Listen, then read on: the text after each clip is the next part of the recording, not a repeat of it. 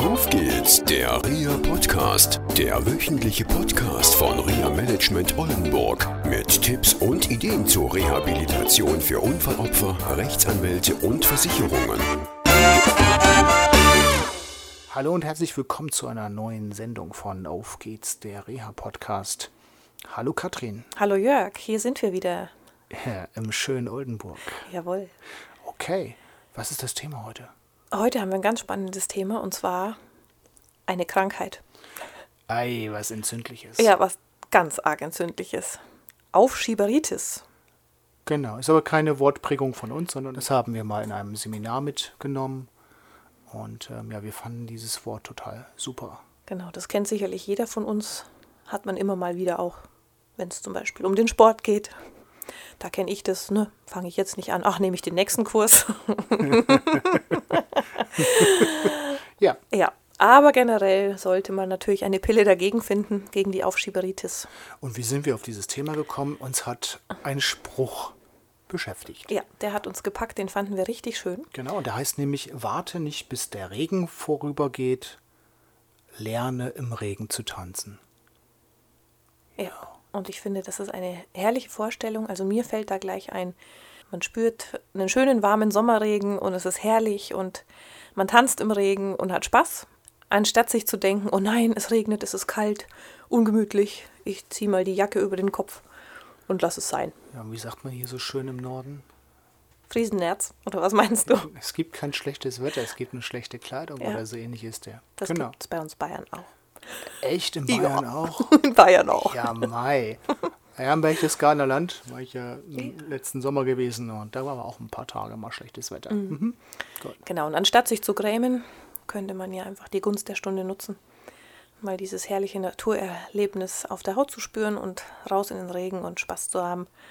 Ja, und ich finde, es kommt, kommt immer darauf an, wo hängt das zusammen mit der Aufschieberitis? Ist es eine Struktur? Macht man das immer? Oder machst du das immer? Oder hat es damit zu tun, dass du viel zu viele Ziele hast, dir zu viel vornimmst und überlastet bist? Drüber nachzudenken, einfach mal weniger zu machen oder einfach mal einen Plan zu machen. Ja, sich zu fokussieren, ne? jetzt erstmal ein Ziel und wie setze ich das dann um? Jetzt fange ich mal mit dem Regen an und mit dem Tanzen und nutze die Gunst der Stunde und setze das mal um. Und wir sehen das auch immer wieder in unseren Reha-Management-Begleitungen oder auch im Reha-Coaching. Tolle Ziele, ja, ich möchte dies und jenes. Und es wird einfach nicht umgesetzt, weil dann oft auch Ausreden gesucht werden. Und ja, es geht dies nicht und jenes nicht. Und es gibt auch krasse Fälle. Ich hatte mal eine Klientin, die hatte eine Beinverletzung. Und ja, sie hat ein Ziel ausgegeben. Sie hat gesagt, das ist das, was ich erreichen möchte. Und sie hat alles, was notwendig war, um das Ziel zu erreichen, aufgeschoben, hat immer eine Ausrede gefunden, das geht deswegen nicht und deswegen nicht und deswegen nicht. Auch medizinische Gründe hat sie vorgegeben. Und sie war bei drei Spezialisten gewesen und die haben gesagt, wir finden nichts, wir, wir können nichts nachweisen, es muss eine andere Ursache haben. Und ein Spezialist hat dann gesagt, okay, wir machen Sie nochmal eine Reha in der und der Einrichtung und dann kann das Problem gelöst werden. Und das wollte sie nicht. Ist schräg, ne? Das ist schräg, ja. Und Da es war, ein. Baust es war ein Baustein zu ihrer beruflichen Zukunft. Wie ein Baustein? Ja, und ganz einfach. Es war ein Baustein, diese Reha, um sie wieder fit zu kriegen. Ja, ja? okay. Damit sie wieder arbeiten kann. Mhm. Und es war nicht mal eine Tätigkeit, die so schwer gewesen ist. Sie hätte das locker machen können und sie hat immer Ausreden gefunden. Und ich glaube, das ist, ja, wir hatten das Thema Erfolgsverhinderer schon oft gehabt. Das ist ein Verhinderer, den Erfolg, den man persönlich sich vorstellt, zu erreichen. Genau, du, wir hatten vorhin auch eine gemeinsame Klientin besprochen, die auch wunderbare Ziele an den Tag gelegt hat. Ja. Natürlich auch schon viel geschafft und viel umgesetzt, aber wo jetzt wirklich die Taktik läuft, so, ach ja, so wie es eigentlich ist, da bleibe ich erstmal, das ist doch auch ganz gut. So ein bisschen in den Schonraum geht, ein bisschen in Deckung geht, Genau. um sich praktisch mit der neuen Situation auch gar nicht zu konfrontieren.